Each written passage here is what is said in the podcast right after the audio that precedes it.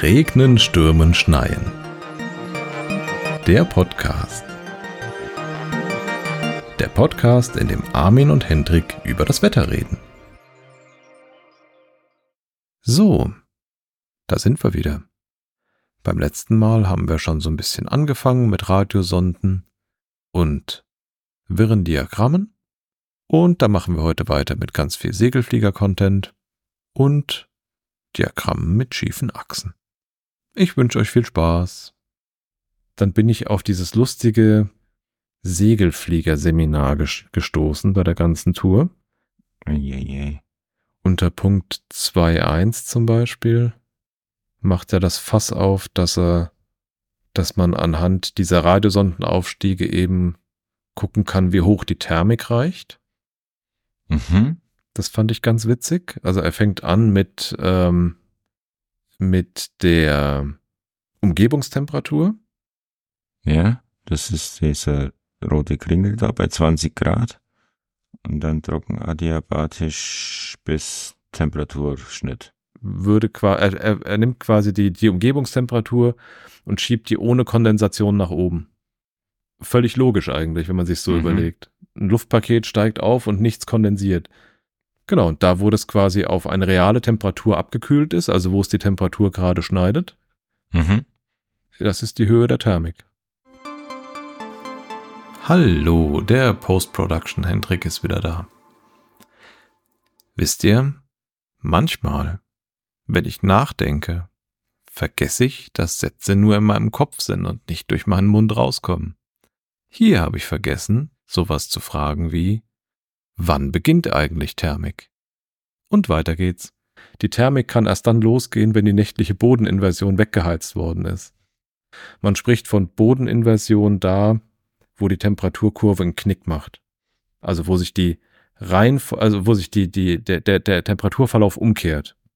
Das heißt, am Boden ist es kühler und wenn ich nach oben gehe, wird es zuerst mal wärmer, bevor es dann wieder abkühlt. Und Ganz genau, weil die kalte Luft nachts nach unten sinkt und die warme mhm. Luft ein bisschen nach oben kann. Und dieser Umschlagspunkt, das ist diese Bodeninversion. Genau. Und die muss weggeheizt werden. Mhm.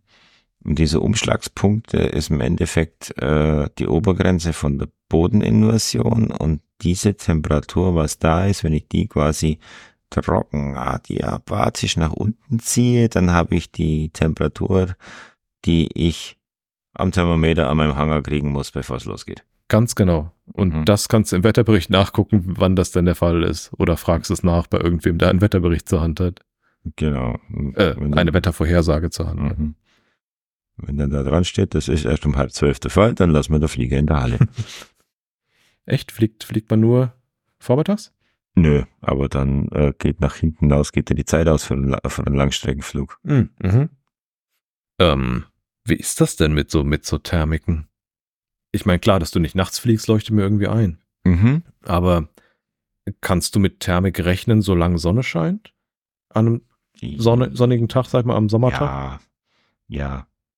Du guckst das nach äh, Felder, keine Wasserflächen, Wasserflächen immer doof. Also du schaust, dass über, über äh, aufgeheizten Flächen bleibst, mhm. äh, möglichst dunkel mhm. und ähm, Ackerboden optimal. Äh, da kannst du damit rechnen, dass Thermik ist. Und Blick nach oben, wenn oben drüber sich eine Wolke bildet, dann weißt du, da ist eine Thermik und dann mhm. fliegst du da rein, machst den Kreisel und suchst die nächste Wolke und kreiselst wieder hoch. Mhm. Mhm. Ja. Äh, das, und ähm, zu der Zeit, wo ich geflogen bin, das war ja alles nur vor GPS und den ganzen Spaß. Das heißt, du hast Dreiecke geflogen, du hast da irgendwo einen Schwung voll äh, Referenzpunkte auf der Karte gemalt, die hast fotografiert bei, beim Wenden sozusagen. Und äh, da hast du zwei Wendepunkte oder einen Wendepunkt hast halt mindestens braucht Maschinen und wieder zurück. Mhm. Oder hast wie ein Dreieck klassisch, du bist Dreieck geflogen.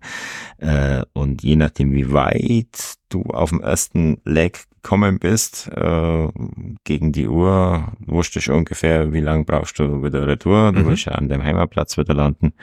Und ähm, dementsprechend, wenn halt recht spät erst losging, dann ist halt das Dreieck recht klein und macht es irgendwo keinen Spaß nicht. Ja. Okay. Ja, wenn's, wenn's mit, wenn Mittag erst loslegen kannst, dann, äh, äh, dann macht man solche Späße wie äh, Platzrunden, Anflüge, irgendwie sowas. Mhm. Also, aber man, man kann keine Wertungsflüge nicht mehr machen. Okay. Das ist ja das, was man eigentlich haben will. Wir hatten ja eben schon ne, dieses, äh, ich habe es KKN genannt, weil es so Mhm. auch in der, in der ersten Präsentation genannt wurde. Auf Englisch wäre es wohl Convection Condensation Level, wörtliche Übersetzung Mhm. Dieses konvektiven Kondensationsniveaus. Nur weil wir unser Luftpaket vom Taupunkt aus über das Sättigungsmischverhältnis nach oben geschoben haben, Mhm. müssen sich nicht unbedingt Wolken bilden, weil es könnte ja auch einfach zu warm sein. Das heißt, von dem Schnittpunkt, wo sich theoretisch Wolken bilden müssten, führt man jetzt das Luftpaket wieder trocken adiabatisch zur Erde zurück Mhm. Und guckt, was du quasi für eine Umgebungstemperatur am Boden haben müsstest, damit sich eine Quellwolke, also ne, Quellwolke gebildet, damit ja. sich eine, eine, eine Quellwolke bildet. Du kommst also da irgendwo auf, auf, eine, auf eine Temperatur, die am Boden herrschen muss und Mhm. guckst jetzt nach, ob die Höchsttemperatur, die es an dem Tag geben soll, kleiner ist als diese Temperatur.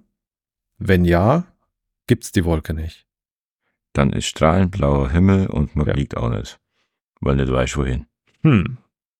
Ah, ja, klar, natürlich.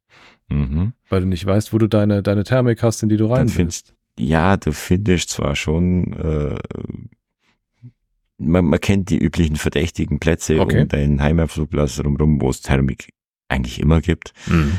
Aber du kannst keinen Streckenflug nicht machen, weil du siehst die nächste Thermik nicht. Also Mhm. du stehst halt irgendwo im Acker und das ist immer mit viel Aufwand und viel Zeit verbunden. Okay, ja. Ja. Ja. Wir reden von, also ich rede von einer Zeit vor GPS, vor Handy. Das heißt, du hast dann zuerst mal einen Fußmarsch zum nächsten Dorf gehabt. Hoffentlich hast du gemerkt, in welche Richtung ist das nächste Dorf. Dann hast dann irgendein Bauer rausklingelt oder sonst irgendjemand, hast mal gesagt, darf ich mal anrufen? Und hast da auf dem Flugplatz angerufen und hast gesagt, ja, ich bin da und da, Ortschaft so und so, Abzweigung so und so, stehe ich dann und äh, warte auf dich. Okay. Mhm. Und dann hat er ein sein Auto und sein Hänger geschnappt und ähm, ist zu dir gefahren und dann, äh, ja, und dann Kiste aus dem Akku rein in den Hänger und wieder retour. Nein. Hm. Stelle ich mir aber auch nicht ganz ungefährlich vor irgendwie. Eine Ackerlandung. Hm. Hm, geht eigentlich. Okay. Geht eigentlich. Das, Also, hau- haut's dir da nicht irgendwie das Bugrad weg oder sowas Verrücktes? äh, nee, das, äh, du hast ja im Endeffekt nur ein Rad. Also Mhm. du hast da vorne das direkt unter deinem Sitz ist, Mhm. ist das Rad. Das schiebst du nach unten raus. Ist ja relativ kurz bloß. Mhm. und du hast hinten ein Spannrad. Mhm. Ansonsten hast du, du hast ja quasi ein, ein, ein Fahrradfahrwerk. Okay. Und äh, Bremsen brauchst du im Acker eh nicht, das bremst von allein. Das heißt, du versuchst ihn möglichst sanft äh, aufzusetzen, wenn es geht, nicht quer zur Pflugrichtung, Mhm. sondern vielleicht Mhm. längs, wenn es geht. Und dann rutscht ein paar Meter und dann stehst. Okay. Das, äh, die, die Fahrwerke sind da dafür gebaut. Ah, okay. Mhm. Das, äh, die Außenlandung ist beim Segelflieger eigentlich immer mit eingebaut, dass das funktionieren Hm. muss. Ja, Ja. All möglichst langsam reinkommen, das heißt auch Energie abbauen, Auftriebsstörklappen raus und so weiter, weil du kommst eh nicht mehr hoch, wenn du mal unter einer gewissen Höhe bist, dann Ja. heißt das nur gucken, gucken, gucken, ah, da drüben, okay, und da hin und dann setzt hin. Okay. Hm. Ja, ganz wichtig, solange du Höhe hast, funken, Mhm. Mhm. sagen, hallo, hallo, ich gehe runter, Ja. ungefähr da und da. Wenn dann da schon im Funkschatten von deinem Flugplatz bist, dann, dann gibt's Fußmarsch. Mhm. Mhm. Naja, gut. So ein Mhm. Segelflieger klaut ja auch wahrscheinlich niemand mal so eben. Den kann man wahrscheinlich da auch erstmal so stehen lassen, oder? Den kannst du stehen lassen. Denn da innerhalb von Minuten hast du Leute da, hauptsächlich Mhm. Kinder, die wollen sich Ja, klar. angucken. So aufregend. Mhm. Darf ich mich mal reinsetzen? Und die passen auf. Da kommt Ja. nichts weg. ja. Witzig. Was ich auch noch gefunden hatte, was ich total spannend fand, aber Spannend finde ich das eh alles, was man damit machen kann. Ähm, Hebungskondensationsniveau. Mhm. Also was passiert, wenn ich Luft habe, die nicht freiwillig aufsteigt, sondern zum Beispiel von einem Berghang gezwungen wird aufzusteigen? Mhm. Weil auch da bilden sich ja, ne, die Luft kommt höher, auch da bilden sich irgendwann Wolken. Mhm. Ähm, und dafür würdest du auf deinem Diagramm dir halt auch vorstellen, du nimmst dein, dein Luftpaket am Boden und schiebst das nach oben gegen, Mhm. seinen, gegen seinen Willen. Also, wenn du vom Taupunkt ausgehst, nimmst du das Sättigungsmischungsverhältnis und schiebst nach oben. Bisschen wie eben, als wir die, die, die Cumuluswolke gebildet haben. Mhm. Äh, schneidest es aber diesmal nicht mit der Temperaturkurve, sondern äh, wenn du von deiner, von deiner Umgebungstemperatur ausgehst und dort die Trockenadiabate entlang folgst, Mhm. schneiden sich die beiden Linien irgendwo. Dort würde dir quasi sich eine Wolke bilden, wenn du die Luft unfreiwillig nach oben schiebst. Zum Beispiel, wie gesagt, an einem, an einem Berghang. Mhm. Und auch dann kann man wieder so Späße machen, wie äh, von dem Punkt, den man dann gefunden hat, wieder der feuchte Adiabaten folgen und die mit der Temperatur geraden schneiden. Da wird es irgendwo wieder einen Schnittpunkt geben. Mhm. Von dem Punkt aus, der sich dort bildet, steigt das Luftpaket wieder freiwillig hoch. Zwingst quasi eine Wolke Mhm. nach oben, so lang bis sie genug kondensiert ist und sich dabei ja erwärmt hat, Mhm. dass sie wieder wärmer als die Umgebungstemperatur geworden ist. Und dann geht sie von alleine Und ab dann steigt sie wieder freiwillig hoch. Was natürlich auch äh, gerade bei hügeliger Landschaft ein spannendes, äh, ein Mhm. spannendes Phänomen sein kann. Da kommen wir dann zu Bayerns Liebling jetzt langsam. Hm? Ja. Dem Föhn. Genau so. Föhn ist ja ganz klassisch Wind aus Italien nach Norden. Mhm. Am Gebirge, in den Alpen muss es hoch. Da oben regnet alles ab. Mhm. Das heißt, wird trockener. Wird auch ziemlich schnell, Okay. der Spaß. Also Föhnsturm äh, heißt nicht umsonst so. Mhm. Also in die Alpentäler ist da echt, echt was geboten. Und dann äh, über den Alpenhauptkamm drüber, dann kommt die Luft wieder runter, wird wärmer und trocken. Und das ist das, was der Bayer der Kopfhörer macht. Du zwingst eigentlich das Luftpaket, was von Italien kommt, in die Das Höhe, so wie wir es eben mit dieser Mhm. Hebungskonvektion gemacht haben. Mhm. Und dahinter kann sie quasi wieder frei strömen, sinkt wieder ab. Wird sie wärmer durch das Absinken Ja. und damit Nimmt aber keine neue Feuchtigkeit auf. Ist nichts Weil da. woher? Ja. Mhm. Ist ja alles weg. Ist alles in den Alpen hängen geblieben. Ja. Ah, klar. Und dann hast du eine trockene, warme Luft, die dir quasi die Haare föhnt. Genau. Verstehe. Mhm. Der Franzose der hat sowas auch, der nennt es Mistral und der einzige Trick dagegen ist, sagt er, bis zur Nasenspitze in die Ronin einstellen. Klingt doch gar nicht so der schlechtesten Lösung. Mhm. Wobei da die Trockenheit woanders herkommt. Ich bin mir aber nicht sicher. Der kommt also, der Mistral kommt Ronetal hoch und äh, ist echt elend. Müsst ihr aber jetzt auch nochmal nachlesen, wie das genau Na, dann passiert. schreiben wir das doch auf unsere kluge Liste. Mhm. Die ganzen Winde mal da. Oh nee.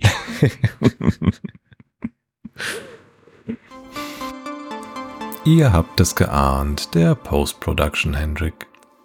Hendrik? Hendrik ist wieder da. Der Mistral ist natürlich ein kalter Wind.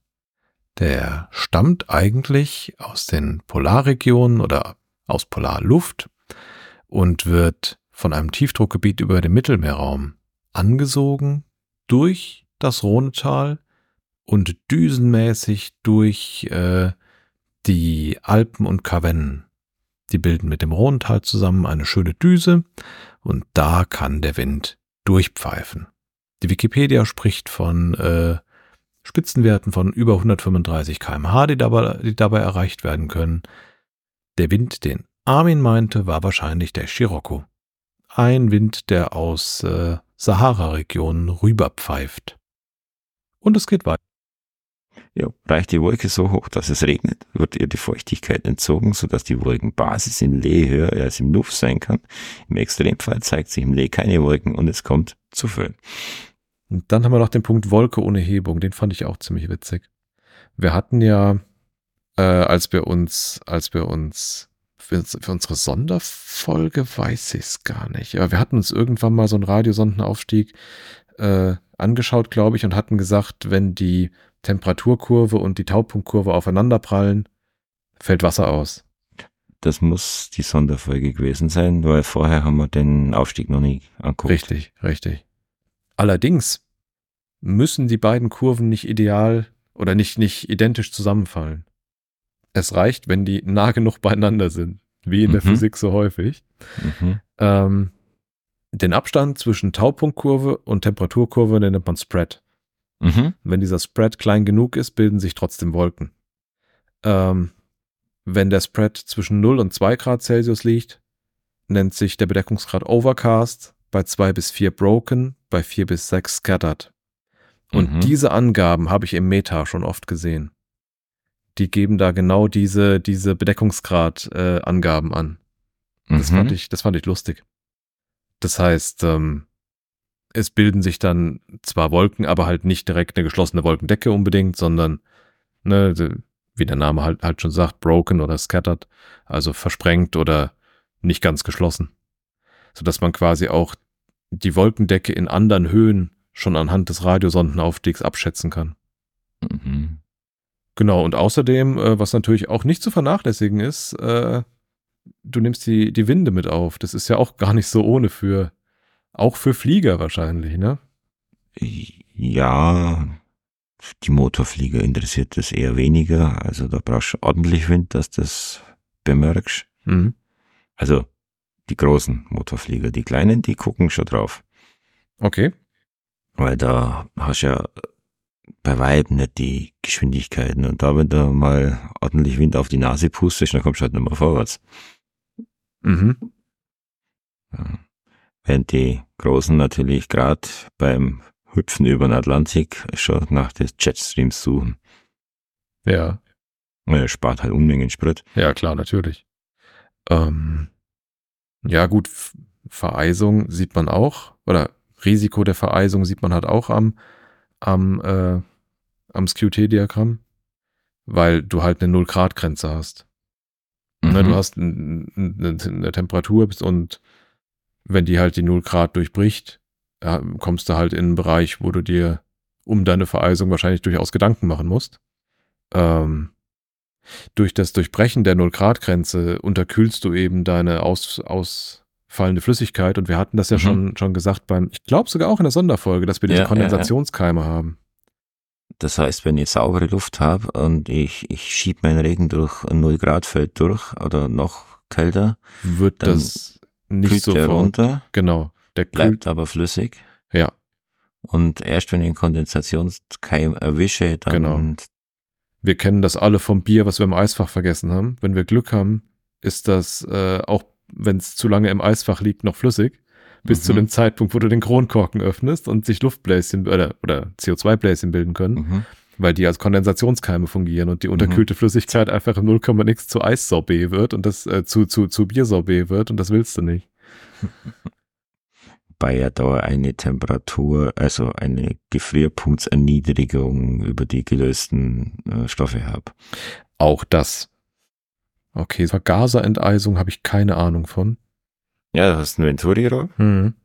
das saugt den Sprit an und zerstäubt natürlich Mhm. auch. Aber die Luftfeuchtigkeit, die ich ja von außen mit einsauge, wird ja im Venturi-Rohr genauso beschleunigt. Und dehnt sich dahinter halt aus, ne? Ja. Beschleunigt heißt auch niedriger Druck. Mhm. Niederer Druck heißt kühler. Genau. Ja, und dann, dann kommt der, äh, dann kommst du in den Bereich rein, wo über 100% relative Luftfeuchte bist und dann friert's. Wie verhindert man das denn? Heizt man den? Vergaser. Ja, ja. Man beheizt. Ah. Jetzt darf man nicht vergessen, diese, diese ganzen Kolbenschüttler, die da in diesen kleinen Sportfliegern drin sind, äh, das sind ja von, von Konzeption her steinalte Motoren. Mhm. Also, das ist ja, eine Bauart stand da, ist ein Käfer-Boxermotor, ist ja modern dagegen. ähm, das heißt, wir haben irgendwelche luftgekühlten Boxermotoren Mhm. mit 0815 Vergasern, also wirklich nix Modernes. Und das Einzige, was wirklich modern an denen Dinge ist, ist, dass sie diese Doppelmagnetzündung haben. Also pro Zylinder zwei Zündkerzen mit unterschiedlichen Magneten. Also wir, wir haben da nicht einmal irgendwie so Hochspannungszündspule, was man im Auto kennt. Okay. Äh, sondern äh, es wird über quasi über die Rotation des Motors selber der Zündfunke Ah, ja. erzeugt. Das ja. heißt, ich brauche keine externe Energiequelle, Mhm. sprich, ich brauche keine Batterie, um den Zündfunken zu erzeugen. Oder Mhm. der Generator kann sogar ausfallen, also die Lichtmaschinen.